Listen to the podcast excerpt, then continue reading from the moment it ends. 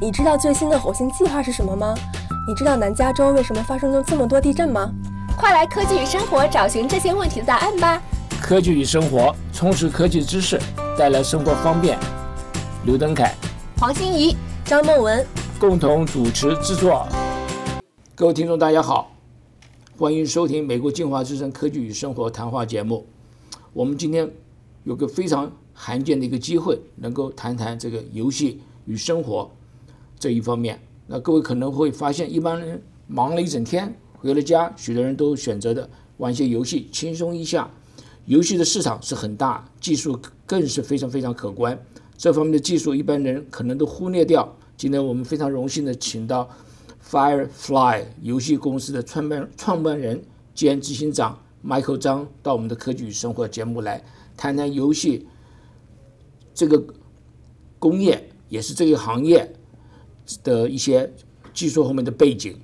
那么张先生不但有独到的这个眼光，创一番大的事业，而且与众人不同的地方非常非常多。我想请张先生向我们的听众问声好，然后呢自我介绍一下。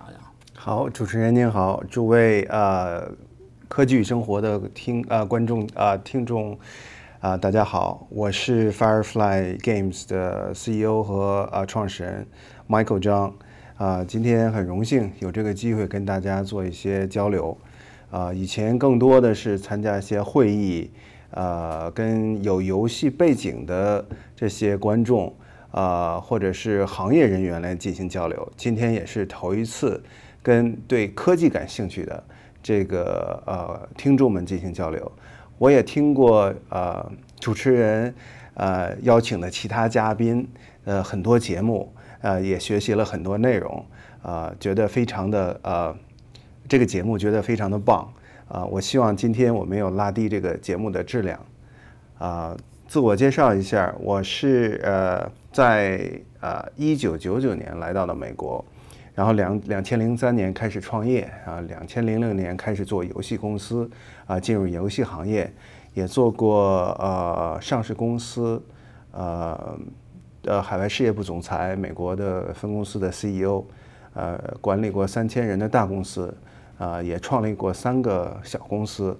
呃现在这家 Firefly 公司呢是零五年一五年创立的，现在将近三年吧。啊，去年公司的市值在创办十八个月以后达到了一亿美金。啊，在这个游戏的行业呢，我算是一个老人了，呃，也取得了一些很小的微不足道的成绩，也有很多失败的例子。啊，希望通过交流吧，跟大家能够分享一些故事。非常感谢你上我们的节目。你把人家这个二三十年，你把它压缩成这个 十几年，你就把它做完了，真是了不，真是了不起。我想由您来谈我们今天要谈的东西的话，我个人认为可能是非常非常适合的一个人才，而且可能是我知道里面最适合的人才。谢谢，我努力。OK，我们班这个节目，我想把它分成这个四个部分来谈一下啊。第一部分的话，我们谈谈这个有关这个所谓游戏，我们讲的游戏大概就是电子游戏，这个大部分是电子游戏。我们来谈谈谈谈看电子游戏是什么东西，那为什么会这么吸引人？它吸引人的地方在哪里？当然跟这个设计有关系。所以我们在第一段的时候把这个跟我们听众介绍一下。那第二段呢，我们说明一下这个有关电子游戏的这个做成功的，那这后面的一些关键的技术是哪些东西？我这里讲关键技术，不但是技术，而且还有很多设计的这些等等呢。那当然还有市场的这个推销了，这些都是包括它在那里面的。那第三段的话，我想这个电子游戏啊，呃，这个游戏啊，将来会怎么走，怎么走成方向？现在来讲是高科技，我想将来也一定是一个高科技。那现在从您的角度来看，按照我们现在的高科技的走向，你想对你们的电子研究有什么影响，会带到什么个方向？很多时候是电子游这个游戏啊带着我们科技方面走，这个我们等一下可以好好谈一下，好，好不好？好。那第四段的话，我们想我们就轻松一下，谈谈您个人的一些心路旅程。您这个刚刚讲说这个，你要二三十年，你把缩缩缩短成十年的一些这个成功的故事呢，跟我们听众分享一下。好，那我们从第一个，您您总结的这个四四四类非常清楚。啊，那我们从第一个问题先慢慢来谈起。首先谈这个游戏 in general，这个像您说的电子游戏，啊，实际上从我我没有听到电子游戏这个名字已经好多年了，但是最早确实是大家是这么定义的。呃，美国这边呢，最早就叫 video game，所以经常问你做什么呢？我做 mobile game，人家可能不懂。然而你要说你做 video game，所以很更多的广泛的听众会理解。呃，这个游戏呢，已经是全民娱娱乐的一个重要的组成部分了。从我们小时候玩的那个呃小型的游戏机啊，红白机啊，到后来发展的 PC 呃 PC 游戏，呃，再到后来的手机游戏。还有最早期的主机游戏，美国叫 console 游戏，啊，到大型的客户端产品，到现在的 VR 游戏，啊，随着也是过去这二十年的发展吧，啊，游戏的定义是越来越广泛，也越来越离不开每个人的生活，呃，其实很多人觉得自己并不是一个这个。玩游戏的或者游游戏爱好者，但是根据呃这两年的一个统计，就很多人在美国这边做的统计，他虽然是玩了玩了很多时间的游戏，啊，很多是那种比较休闲类、轻松的开着，比如说三消啊，包括最早我们的俄罗斯方块，他不认为自己是一个游戏呃这个爱好者，但实际上他投入的时间和投入的时长。和投入的呃那个精力和资金，可能都已经是一个中重度的玩家。我们把游戏的玩家定义为三类：一类是非常轻松的、休闲的，呃小白，国内叫小白玩家；第二类是呃中度玩家，就是会经常的玩，然后也投入一定的时间；第三类呢叫叫重度玩家，就是投入大量的时间和精力。实际上，呃，上上周，呃，这个 Newzoo 啊，这个是美国的，呃，是一个全球非常知名的一个，呃，游戏市场情报公司发布了年度的全球游戏市场报告。啊，这个报告呢，非常详细的分析了全球游戏市场的现状和未来，以及呢，呃，市场规模的行业标准，它包括各个呃地区的细分市场，啊，包括细分市场区域的和发展。做了二十八个国家的这个用户调查和统计，呃，根据这个报告说，全球已经有二十二亿的游戏玩家了，基本上三分之一的这个 population 在在玩游戏，呃，其中百分之四十七，就是十亿玩家会在游戏上消费，这个这个实际上是整个中国人口，这对这个快到中国的人口，所以这个很夸张了，呃，全球也。二零一七年游戏玩游戏玩家预计花费将是什么一个数字呢？一千零八十九亿美金。我没有这个数字观念，这个到底有多少？我可以给大家说一下，呃，二零一七年全球呃全中国预计的电影票房是四百八四百六十七亿人民币，全球游戏的市场是一千零八十九亿美金。呃，举一个例子，现在呃，腾讯做的这个《王者荣耀》，它一年的收入四百八十亿人民币，就等于它一款游戏超过了整个中国电影行业的票房收入。这就很清楚了。这个大家就有一个相对比较清楚的这个数据的概念。所以一方面说这个游戏很繁荣，另外一方面从电影人，因为我们也跟很多。呃，电影公司有合作嘛？包括做一些 IP 的项目，就觉得很悲哀，觉 觉得我们那么高大上的一个产业，投入了那么多、那么多明星、那么多受众、那么多观众，还没有你一款游戏挣得多。所以一方面说明，呃，这个游戏行业确实是走入了我们每个人的或者身边朋友的这个，呃，这个这个市市场。另外呢，这个市场是非常大的，嗯。同时呢，他说这个，呃，是 iPhone 推出十年，这今年不是第十年，前两天啊，应该是今天吧？今天 iPhone Ten 首发啊，这个移动游戏连续两年成为最赚钱的市场，而智能手机和平板电脑游戏同比增长，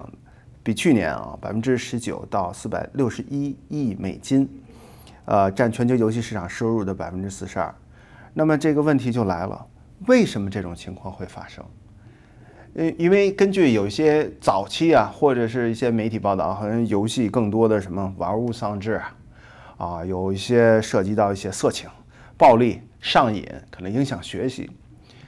但是啊，真正啊科学家啊关于这个现象，实际上也有很多深度的研究。啊，包括游戏它能够给这个大脑带来什么样的一个积极的影响，并不是因为我从事游戏这个游戏行业而而而去说。呃，另外呢，随着时代的发展，更多的科学对这个游戏进行的这个呃介入，啊，包括游戏作为一种课堂教育的一种普及，啊，包括 serious gaming 严肃游戏在啊医疗医学教学，包括呃是呃。军队的单兵培训，呃，驾驶员、宇航员的飞行员的一些 AR 的这个游戏跟这个，呃，这个具体的行业的这种结合，都带来了非常有益的效果。事实上没多久，呃，事实上我在毕业了，我毕业很久了。嗯，我那时候到在美国毕业以后呢，我就去找工作。那找工作的时候，我是学电机的东西，所以有的公司的话，它就像。麦克麦克当劳、道格拉斯那是做飞机的，那么他有飞机那个 sim sim simulator，就是那个模拟器。对，事实上这个就是一个一一一个游戏嘛，对不对？是，呃，它专门有一个定义，叫一个类，叫 serious game。啊啊，我一四年的时候在这边参加一个论坛，啊，是南加大主办的，啊，当时论坛嘉宾有三个人，一个是美国军方的一个科技负责人，一个是南加大的呃负责硬件的教授。一个是我就负责打酱油的，当时军方的人就说，实际上 VR 在呃美国美国军方单兵训练已经非常成熟了。对，没错。啊，然后他就预言说，一五年、一六年会在民用进行普及。啊，这个果不其然，这 VR 啊，包括呃新的电子产品、新的娱乐方式啊，都越来越广泛。呃，包括这个 eSports 说。可能二零二四年要进入奥运会，呃，变成了一种职业了。呃，我们说很多这种最近大家可能听到，最近是英雄联盟，英雄联盟公司就在咱们公司马路对面，马路对面。呃，他最近的正在进行总决赛，他的选手包括主播都已经很多人达到了年上千万人民币的收入。是啊，在很多学校。像传媒大学，啊，都开了电竞专业，呃，像美国像 USC，呃呃，加州啊，NYU，呃，都有这种游戏设计专业，所以不要再跟小孩子说 浪费时间，浪费时间，这个是变成了一个职业了。呀，我想打断一下啊，啊，您请。为什么游戏会这么吸引人？哎，这个问题我觉得非常好。实际上，我第一次接触的时候。呃，觉得特别 shocking，是一九九二年啊。后来我就慢慢个人喜欢，到后来便是从事这个行业。呃，我也是一直在思考，为什么这个行业在不断的发展，在快速发展，而真正的吸引人，可能是我们觉得，哎，这个游戏设计好，那个游戏画面好，很多朋友在玩，那有没有一些真正的核心的原因在里边？首先说啊，这个玩家能通过游戏获得什么呢？他能够得到和在现实当中得不到的荣誉、自信，还有财富。我觉得跟武侠小说很接近，有道理。实际上，很多中国的这个消费啊，游戏消费，除了一线、二线城市以外，最主要的消费是在四线、五线城市，就是呃，可能呃生生活水平也比较低吧，大家的收入可能就三四千人民币，但是他能够在游戏里边体验。不一样的生活，而且是跟全球的玩家一起去操作，可能会体现。很早的时候，美国有一有一个游戏公司做了一款产品叫 Second Life，你可以在游戏里边扮演，你比如本来您是一个科学家，我可以在里边扮演一个文艺工作者，一个艺术家，一个 artist。呃，另外呢，可以通过这个游戏中获得的各种装备和虚拟财富，满足自己的虚荣心啊，而且得到其他的玩家的赞同。和让自己的自尊心得到满足，玩家会通过玩游戏把自己也带入到这个游戏。有很多武侠的，像金庸的很多小说，就是把你带到一个带入这个游戏里边，你可以扮演你的角色。还有后来的后宫穿越的游戏，你你把自己就定位成一个过去的人，呃，慢慢的游戏变成了玩家自己的心灵上的第二个家。呃，还可以通过玩游戏来发泄自己的不快，啊，让游戏找到自己开心的东西，因为这是虚拟世界。从心理上的分析呢，说游戏本身的属性跟这个人类的需求是结合的，比如说生存和繁衍，啊，这个呢都在游戏里边通过虚拟来实进行实现。同时，游戏设计当中那个呃简单的啊呃惩罚呃惩罚机制，呃阶段性目标啊里程碑，让你在一个阶段得到一个阶段你人生要达到的目标，包括虚拟的精神物质竞争排名，让你。呃，在另外一个世界可能获得不一样的排名，呃，对你人生的一个另外一种体现，包括虚拟头衔、等级、荣誉。为什么有很多玩家花很夸张的钱在里边去呃消费？呃，是一种自我满足和自我认知。包括现实逃避，呃，现实的逃避，还有一些神秘感和不确定性。这个神秘感和不确定性就是让你玩，你不知道下边游戏发展会带来什么样的结果。呃，还有一点呢，就是呃亲情的这个解决。我呃一五年参加过一个 PAX，是一个游戏展，呃参加一个活动是五个女性在讲游戏怎么改变她们的人生，那是我头一次参加一个展会，听得我就是泪流满面。你要不要跟我们分享一下他们讲什么？好啊，因为我觉得，哎呀，那个能讲什么东西呢？是讲的有其中一个女生说，她是从小是有这个先天性的疾病。所以她不能够晒太阳，她不能够出去，不能够跟小朋友一起玩，所以她就一直觉得很自卑。嗯，但是通过玩游戏，啊，她接触了很多的人，他在游戏里他设计的画还被别人去认可，他觉得他整个这个游戏改变了他的人生。还有一个女性呢，是他的亲弟弟脑部受到了个小时候出生受到创伤，啊，就是医生说他活不了多久，但是。呃，他通过玩游戏，不停的就是找到了自己这个生存的，人要生存的一个动力。啊，现在二十多岁了，还是在顽强的活着。所以有些时候，你听到这些可能相对极端极端的例子，但是这个是你会非常惊讶。啊，我们从事的这个游戏行业真的能帮助到一些人，改变一些人的生活。啊，我觉得每每当我们听到这些的时候，除了赚钱。嗯，我们会发现有些东西会比赚钱给你带来更多、更多的快乐和满足，在那一刻我们是最开心的。所以，当然，什么东西，如果你真的、的真的是整天在做这个事情的话，那你就是变成一个沉沉沉迷在这个上面，那当然不好，一天二十四小时都在做，对，不太好。就像任何东西吧，比如说呃追星族啊，或者是沉迷于某种这种精神呢啊，电影啊什么，任何东西，包括美食。过于沉迷都是不好的，所以呃，我觉得我们当我们对一个事情有一个比较深刻和客观的判断的时候，啊，包括国内还有一些防沉迷的机制，告诉小朋友什么该做，什么不该做，并不是说它吸引人啊，它上瘾就要完全沉迷进去。那这个时候让他清楚这个游戏的，更多人了解游戏的本质，就希望更多的人能够客观的来享受作为娱乐生活的一部分。当然，如果有热情和有天分，还可以把它作为一个，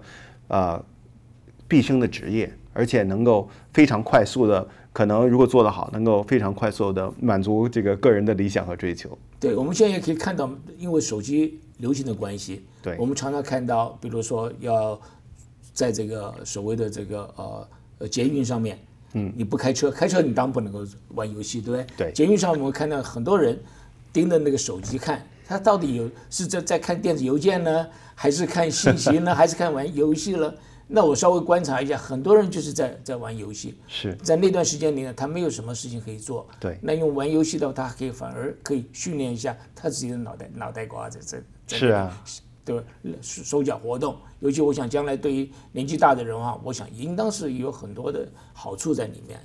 他，我最近看了一篇 research，他就专门说科学家分析人在玩游戏，尤其是做一些啊 driving 的这种 simulation 的游戏的时候，模拟的游戏，这脑干的部分是被刺激到，所以人的这个空间感和这个色彩感的负责这块区域会非常的活跃，呃，所以还是希望如果能够科学的利用这些方式来做更多有益的东西。对，好，我们休息一下，好不好？好，谢谢。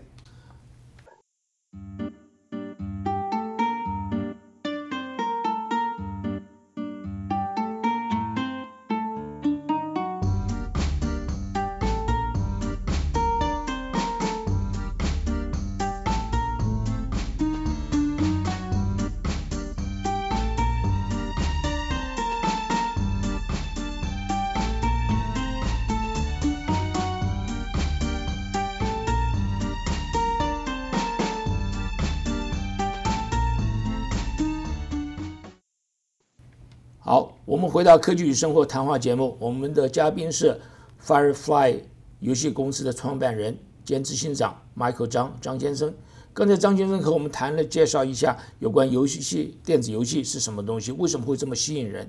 我想张先生，我们接下去谈谈看这个游戏机啊，这个基本的这个技术有哪些的，在背后会这么吸引人？呃，游戏呢，要是要想做到一个非常好的游戏，啊、就像我们像看电影一样，要有好的创意、好的表达力、好的影响力，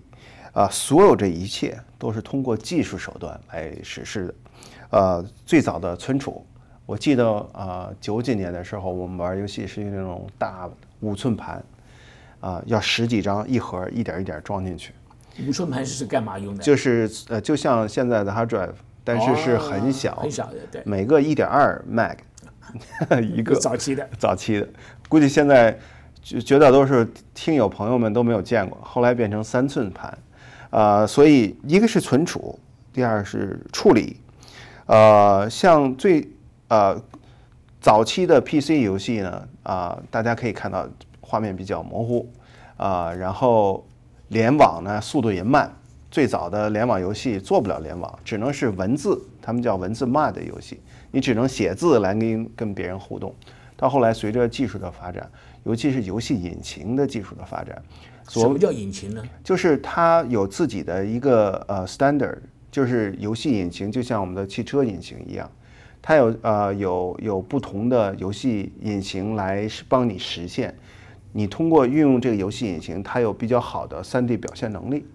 啊、有比较好的处理能力。你不能说你开枪，对面那个人还还没有来得及躲呢，或者是因为反应太慢，这个子弹可以以肉眼看到的速度来移动，这个就是这个图像处理能力不够。所以基本上应该可可以想象成一个一个快速的电脑在后面了，或者是我们用不同的编程语言 OK 啊，因因为在这个行业上啊，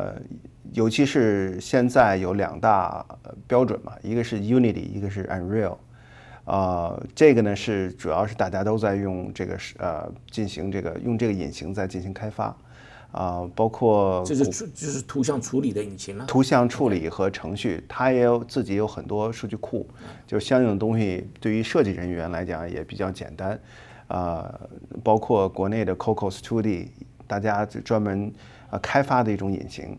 啊、通过这些设计啊，包括用 C、C++、C 加加来编程，最早游戏都是通过这个处理，然后有很好的图形处理，呃，能够做成上万人、几十万人、上百万人同时在线，所以这个的意义是很重大的。就像我们早期做游戏的时候，我们只能开一个服务器，一个服务器能支持同时在线两三千人，就意味着这只能两三千人在互相互动。但是随着科技的发展，现在我们玩的游戏，包括美国主流市场的游戏，可以保证上百万人同时在线。哦，所以你刚刚讲说，就是比如说我在跟你玩游戏，对那我要跟你互动，对我的互动不是我的电脑跟你电脑来互动，是经过我的电脑在跟伺服器，对不对？是或者我们叫云端，现在来讲叫云端，跟它互动，但是云端要跟您来互动。对，因为我我们同时进到一个比如说虚拟世界的一个城市，可能是我在 California，您在台湾，另外一个人在南美洲，另外一个人在大陆，大家不知道在哪儿大家等于同时进入这一个服务器。但是如果没有这个世界服务器或者是好的技术的话，你只能有限的接触这些人。你等想接触别的人，你只只能去下一个服务器。所以，呃，这个技术，呃，游戏推动了很多技术的发展，包括这个图形、图像，啊、包括这个是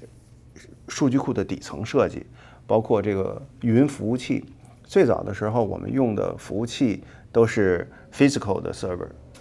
就是真就是有真的服务器在那里啊，你得告诉对方，你今天给我开这台服务器，它什么配置啊，明天你给我开那台服务器。到后来就随着 Amazon 的这种云服务器，包括国内的阿里巴巴的云服务器，有一个好处就是，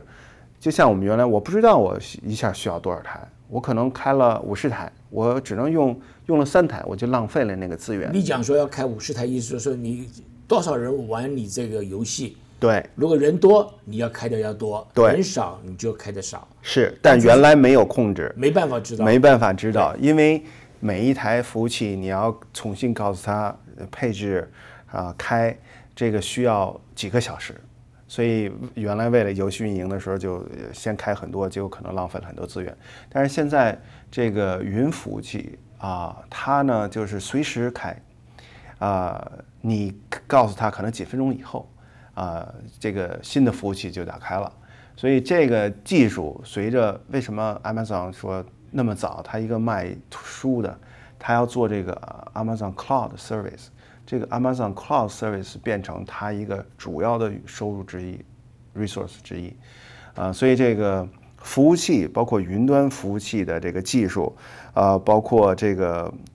呃，随着这个硬件显卡，这个包括这个软体，包括原来我们机器可能硬硬硬盘就没多大，现在大家都就两三百个 G，嗯，所以这些技术就像最早我们看一个过去比较差的好莱坞的那个呃大片，呃那个当时的特效的技术。跟现在这个特效的技术，你就经常说五毛钱特效跟现在这好莱坞特效是区别不一样，所以这些技术能够保证这个呃从技术层面这个游戏能够成功。包括最早呢，呃，我多讲一点科技，因为我们很多科技听众嘛。最早游戏你一开始要 load 的时候，就是下载的时候要好长时间。呃，还出现一些公司，它可以减少你下载的时间，但是现在很多大家都放到云端，在 Steam 上，大家同时进来。还有最早大家玩主机游戏，像那个索尼的 PlayStation，呃和 Xbox 微软，它只能单机的，你在这个家里，你你只能是家里几个人玩。对，现在连上网以后，你可以大家一起玩，所以游戏的成功离不开技术，但是就是光有技术还是也是不够的。就像我们很多现在中国的电影公司、美国电影公司，技术上是足够了，都可以做成很高大上的特效，但是真正吸引人，还是要从创意、游戏性、市场宣传人性和人性和运营。说到底就是一种人性，你怎么能够触动它，能够包括在游戏设计层面的时候呢，来让他觉得好玩儿。啊、从游戏的啊、市场推广角度来讲，怎么做一个市场宣发啊？在游戏上线以后做到售后服务，包括后续的版本的更新，因为好多好的游戏一玩能玩十年，就像一个非常好的产品一样，呃，所以要涉及到要想这个一个产品的成功是需要这些创意、表达力、影响力、技术支持。你刚刚讲的提一个东西，我觉得很有意思。这个游戏一玩玩十年，对吧？可能还更长一点。你想想，你想想看，我们这个 iPhone 如果十年才给你来这个 一次翻你是这一一这不不更新的话，那我们这个一般的用户可能就会不高兴了，对不对？对。但是游戏不一样，是，因为呃，游戏就属于我们叫版本更新，每次更新可能有不同的地图，啊、不同的内容，啊、提高新的功能。呃，另外呢，就是从运营的角度来讲，现在玩家有太多的选择，这个每年苹果上就有几百万的游戏出来，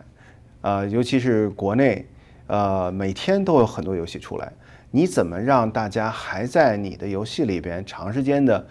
投入时间、投入金钱、投入感情，就需要你在后续上、内容上啊、有一个不停的更新。对啊、当然前前提是是要吸引人的好游戏。那您这么讲的话，我想最重最重要的是一个人才。是，我记得没多久以前，我看到美国这个商业杂志上面说，这个第一流学校的毕业的，不管是 MIT 或是 Harvard 或者是 Stanford，他们第一件事情要去找的地方呢是游戏公司在做这件事情。我不晓得您是在这一行的，是不是现在这个还是这么一个趋势呢？呃，应该是 top tier 的这些人还会做游戏，但是现在最聪明、最聪明的已经不是做游戏了，已经是做 AI 的、做大数据，但是还是呃非常顶级的呃设计人员和技术人员在从事这个行业。呃，像我们同事有从这个呃 Caltech 毕业，呃，南加大游戏设计学院，呃，基本上都是很多都是啊名校毕业，呃，百分之五十以上都是研究生毕业。呃，为什么游戏行业还是吸引这种顶级人才呢？第一呢，啊，相对轻松的这个环境，因为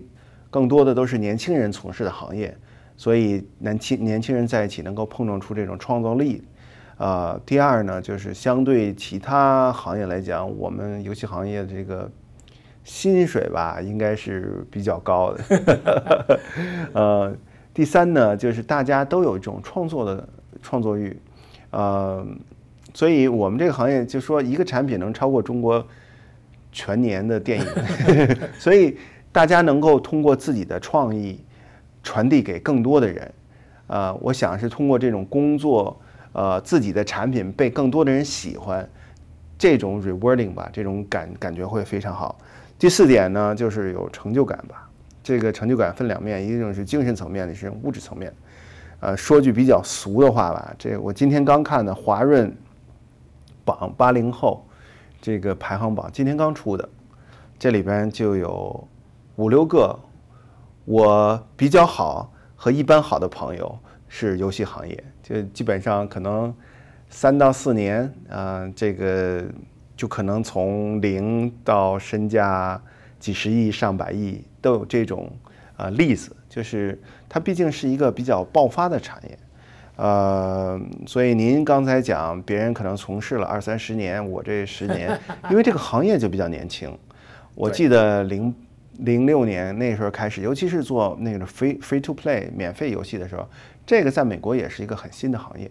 啊，同时呢，这个游戏行业为什么吸引人？我那时候就在问我自己，我说我为什么每天上班来，呃，就觉得充满了这个很开心，呃，most of time 啊，然后就 觉得我还没有觉得我是一个呃很很 boring 的人，是因为这个行业老有发展。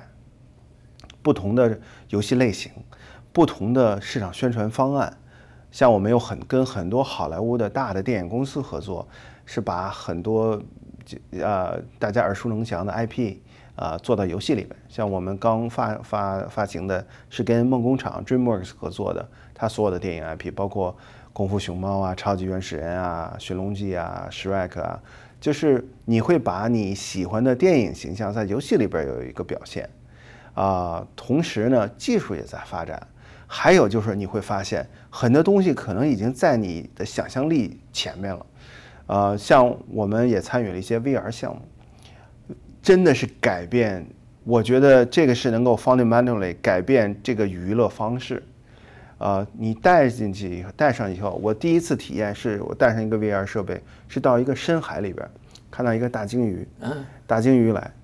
因为我是特别喜欢这种潜水，但是我又不会潜水。但是那一刻，我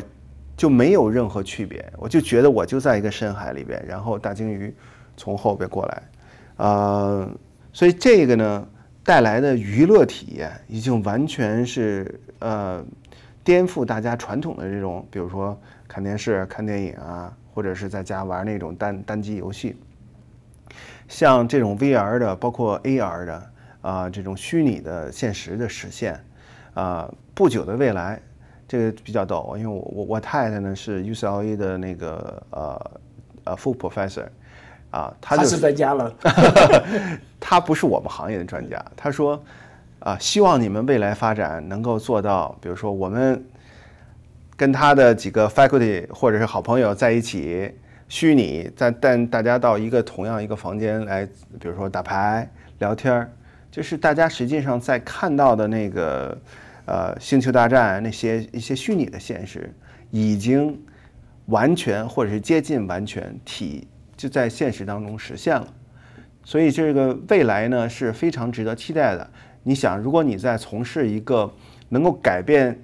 人类娱乐方式、影响社会的娱乐，行为的这么一个业务，呃这种这种事儿，做起来还是挺有激情的。所以我相信是这个非常有创业的一个东西。我也给您报告一下，我是在这个呃 JPL 做事情。是。那我们现在有我们那里面有发展一些技术，把所有的工程师呢可以一起放在火星上面。哇哦！我们在火星上面可以讨论我们的石头，一个一个石头，然后每个人站的角度不一样，然后来来来讨论说怎么样去。呃，到火星上那个探险这些东西，我们已经在在做这个方面事情。是，所以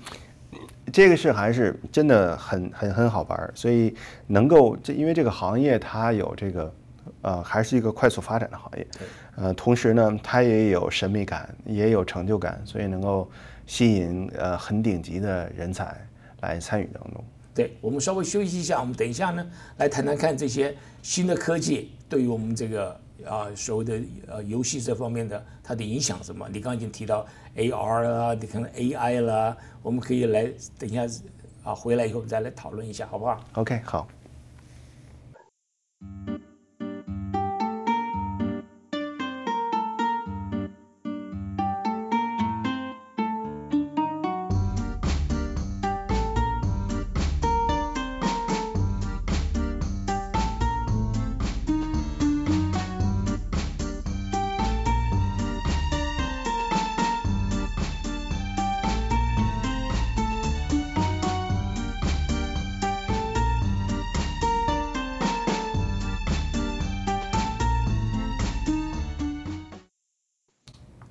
我们回到科技与生活谈话节目。我们的今天嘉宾是 Firefly 游戏公司的创办创办人兼执行长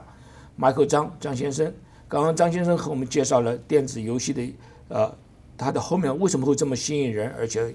谈到了说这个背后的一些科技呃背景是如何。那我想我们谈看从这里来来谈谈看，您刚刚提到了有很多这个有关新的科技，比如像 VR 的，这也是比较新的东西。然后再加上 AI，我想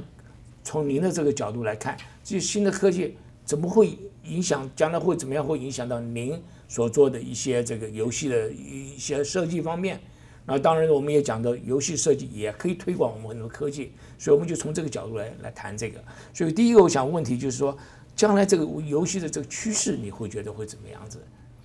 呃，因为这个相对比较广泛啊，这个问题实际上在。从业人员当中每天都在思考，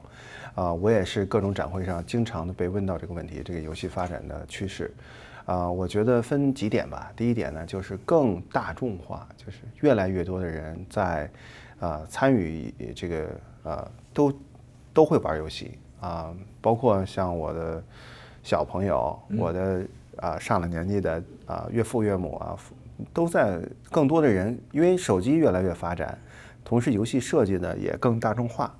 啊，所以这个是更更多的碎片时间在用来，因为像传统的游戏，大家觉得都是坐在回家了，啊，吃完晚饭关上门，在自己的卧室或者 living room 玩三到四个小时，这个是叫玩游戏，实际上不是。现在是公司开会的时候嘛 我们公司开会可以名正言顺的玩玩游戏，因为没办法，都是这个行业。现在我们等车的时候可以玩游戏，啊，交费的时候等着说玩游戏，可以跟小朋友一起玩游戏，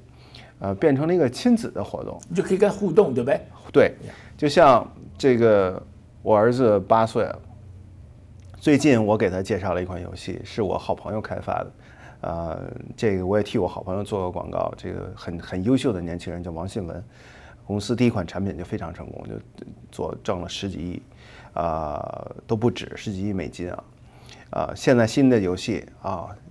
我们两个，因为我平常上班的时候啊，不就是上学的时候，我不让他玩，就是周末可以玩，还是有些控制嘛。所以每天回来，啊，每天睡觉之前，呃，我们有一个 routine 就是。Let's talk about the day。所以我们讲一天，每天互相做了什么。第二，讲了游戏里边怎么发展，因为他的账号跟我的账号的角角色，我们俩是在一个城市里边，啊，我的还互相保护，啊，就是别人攻打他的时候，我会保护他；别人攻打我的时候，他会保护我，啊，包括涉及到游戏设计，啊，他还专门给我的游戏设计人员写过信，就是非常那种帮帮定的时间，啊。同时呢，还可以这个，比如说大家通过这个游戏能够跟更多的人互动。像前两天，啊，我参加一个好莱坞的呃 L A Games Show，人家问就是在中国王者荣耀为什么那么成功？为什么？就是它这款产品一年挣四百八十亿，它到底的原因是什么？为什么？后来大家分析，它一款游戏，它结合了，它不光是游戏，它再结合了陌陌，呃，再结合了微信，什么叫陌陌？就是啊 Tinder，一款游戏结合了游戏加 Tinder 加 WhatsApp，所以它不光是一个游戏产品，它变成了一个。最受众欢迎的广泛的社交产品，大家可以通过游戏来约会啊，可以更夸张讲，交朋友，交朋友找一夜情，啊，通过这个认识啊，你完全没有机会认识的人，而且产生了线上和线下的活动，还通过这个认识到呃，找到自己的这种啊呃这个 boyfriend 啊 girlfriend，像我原来游戏公司的合伙人，就是通过玩游戏。认识的他的现在的老婆，给他生了两个非常可爱的小朋友，所以随着这个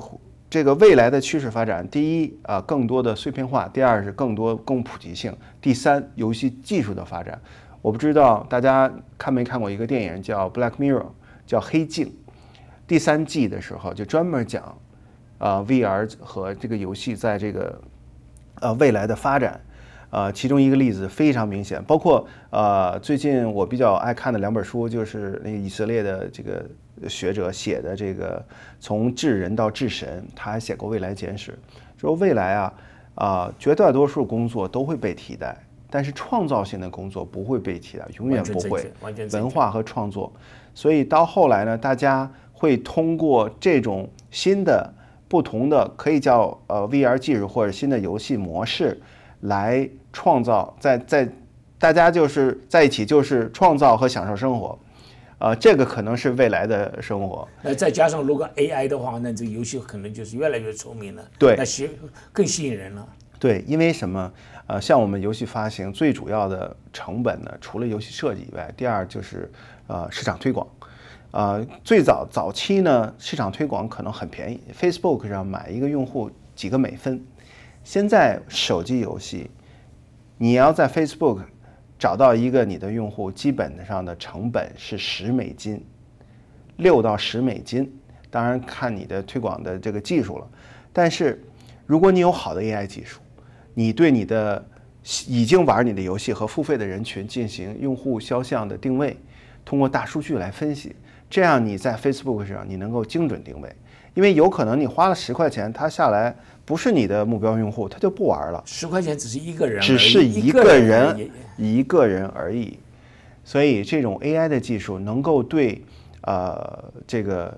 市场宣传有大幅度的这个效率的提升。第二呢，它我们每个游戏设计都是大家为什么到这儿来不玩了，或者是大家到这儿为什么花钱，都有一个数据分析。这个数据能够分析，能够让我们帮更好的去设计游戏。要不就提高，我们叫留存，就是什么叫留存？就是来了以后接着玩，他如果来了以后又走了，那就 drop off 了。所以我们能够通过这个 AI 技术来改变这个，提高这个游戏的品质，啊，然后啊，通过各种技术吧，啊，能够让游戏更自然不自然的让被人接受，而且长时间的参与进去。当然不是那种沉迷，而是说给大家更好的这个用户体验。所以，我想我们的听这个听众跟我一样大开眼界。这个有关我们的所谓的游戏后面呢，事实上是非常非常多的技术在在后面。那是包括这些高科技，包括我们的人性的分析，包括市场的这个推广，对不对？对。好，我们休息一下，我们再回来，好不好？我们谈谈这个有关你的这个人生的历练。我想这个我非常期待听这方面。好，谢谢。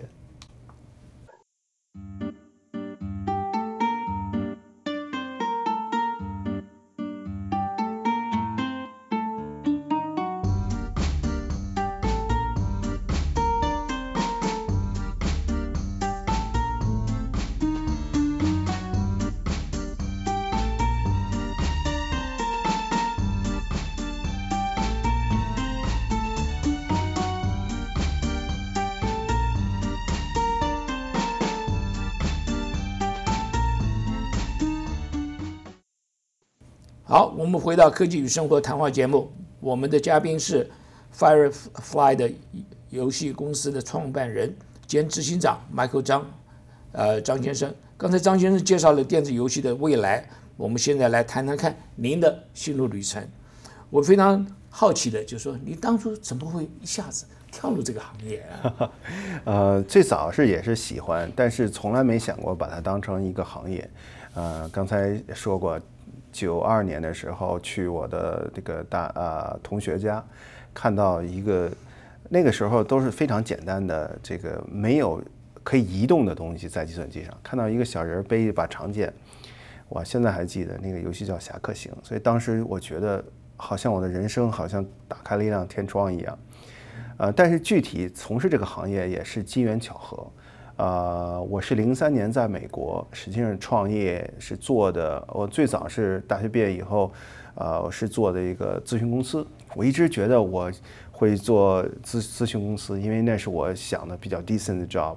啊，到美国做了一年以后，因为自己比较爱吃，就我其实零三年，两千零三年做了一个在线点餐，就像呃早期就像饿了么一样。但是那个时候呢，投资人，美国投资人说说，Michael，你应该在中国做，中国市场更大。啊，当时我在美国嘛，我说我不太了解中国市场，所以这个业务是做起来了，但是在洛杉矶做起来了，呃，但是因为成本比较高嘛，呃，没有办法在其他地方去复制，而且那时候移动端互联网又没有那么发达，被评为洛杉矶当年最佳这个小型创业，呃，创业公司，但是没有办法做大。啊，这个时候我跟我还去 Pepperdine 商学院做过半年的客座老师。呃，在那儿认识我另外一个合伙人啊，我们三个人做了一个在线教育的业务，又做早了，零五年。啊，到零六年的时候呢，他他这个比较的背信弃义，他拿了一笔钱回国去创业了。这但是呢。呃，他也是我人生中最好的朋友和对我帮助很大。同样一个投资人是 IDG 的投资人，他有两家游戏公司需要人管理。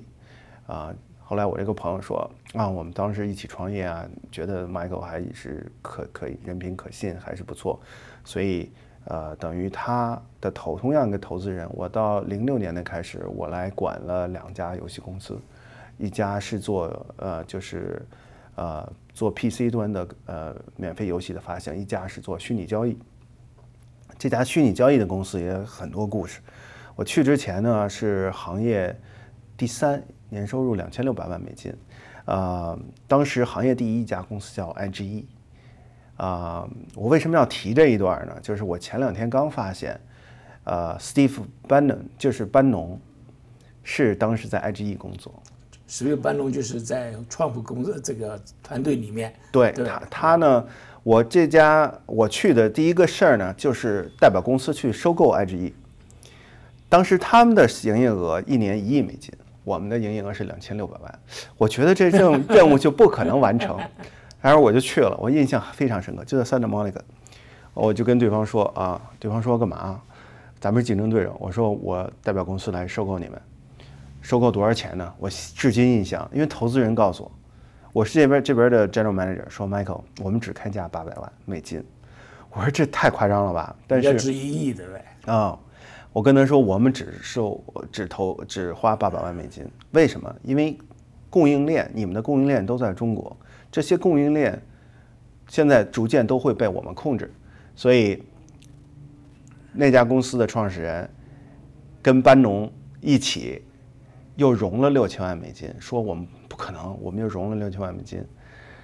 我一直不知道这段故事，因为我就以为是就过去的一个商业合作伙伴。结果前前两天出新闻说这家班农在 IGE 工作，我才想起来，我才对上。所以，但是他一年以后就彻底被我们打败了，因为供应商全在我们那儿。所以这是我游戏从业早期啊做的事儿。啊，后来到啊零八年的时候，实际上国内一家上市公司。还想让我当北美的这个总经理，但是当时呢，也是跟另外呃一个人合作，呃，等于他不是游戏行业的，就拉着我出来，呃，创业公司，呃，所以零八年是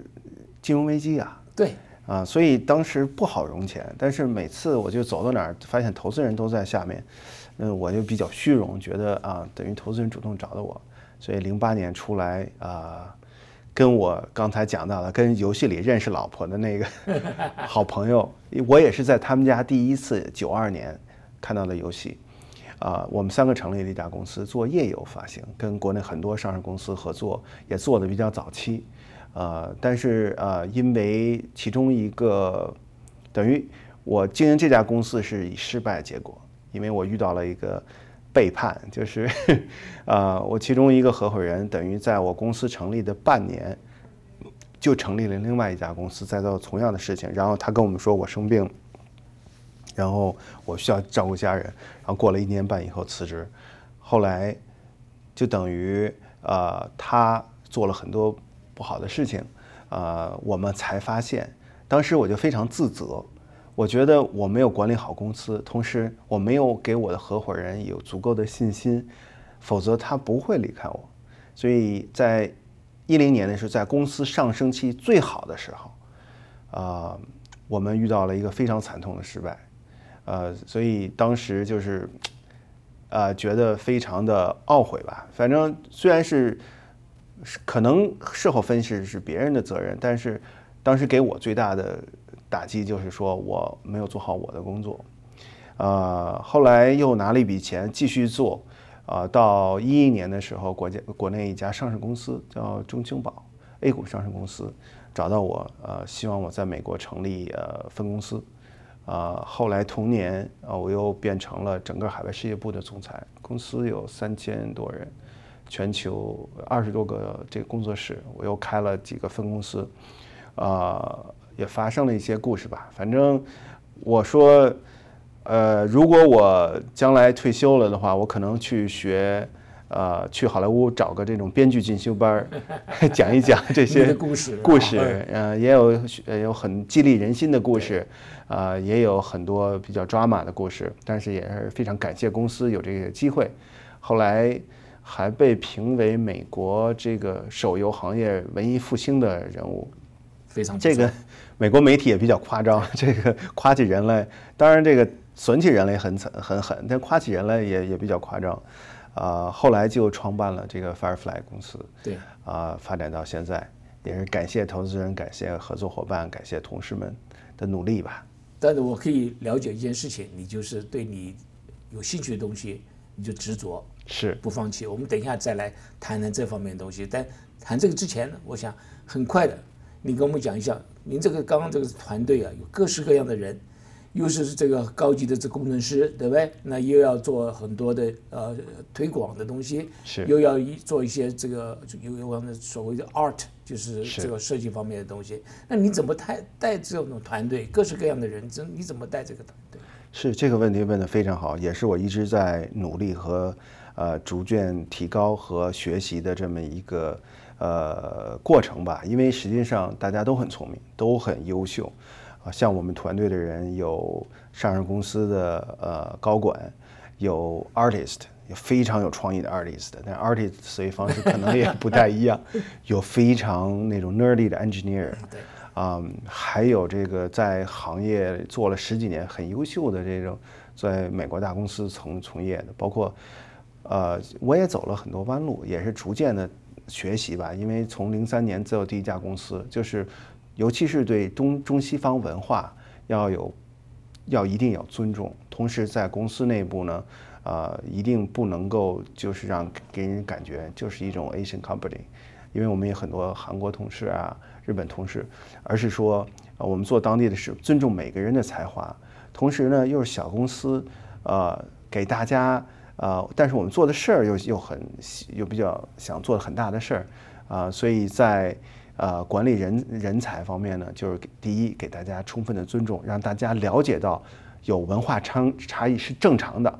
遇到困难，包括合作伙伴有不同的思维方式是正常的，不要不要这个焦虑。同时呢，就是你不能够管理大家的思想的同时呢，你就只能给大家一个共同的目标。对，非常好，非常好。有了共同的目标，可能大家努力的方向。可能方式不一样，但方向是一样。对对对对，这个是非常好。那我们这个时间很快就结束这个尾声了。我想在这个之前呢，你跟我们的听众分享一下，尤其是年轻人，你觉得他们对于他们的这个人生、对他们的目标有什么特别的这个呃所谓的这个警语，或者是你给给把你的意见给跟他们分享一下的。我也不敢说是给年轻人分享吧，我只能说是我自己比较看重的一点就是。第一，要对自己的行业有足够的热爱，呃，热爱跟热情是两个概念，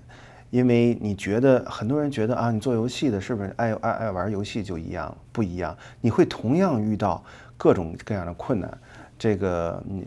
公司管理困难、竞争对手困难、产品的困难，啊，所以要没有足够的这个热情，你是很难去坚持下来。第二呢，我觉得实际上最核心、最核心的就是。不不要放弃，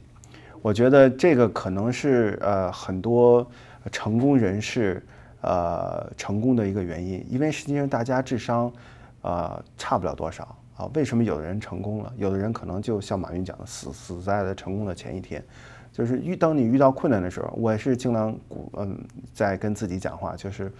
这个是可能一个非常重要的品格呃，包括我们在面试的时候。呃，做这种性格测试的时候，是否能够坚持？遇到压力的时候，怎么能能够对待？呃，是否就是哎，我可以做逃兵？我今天这项目做不好，换一家公司。你一旦逃做一次逃兵，你永远都是逃兵。当然，这有一个选择，就是怎么去换。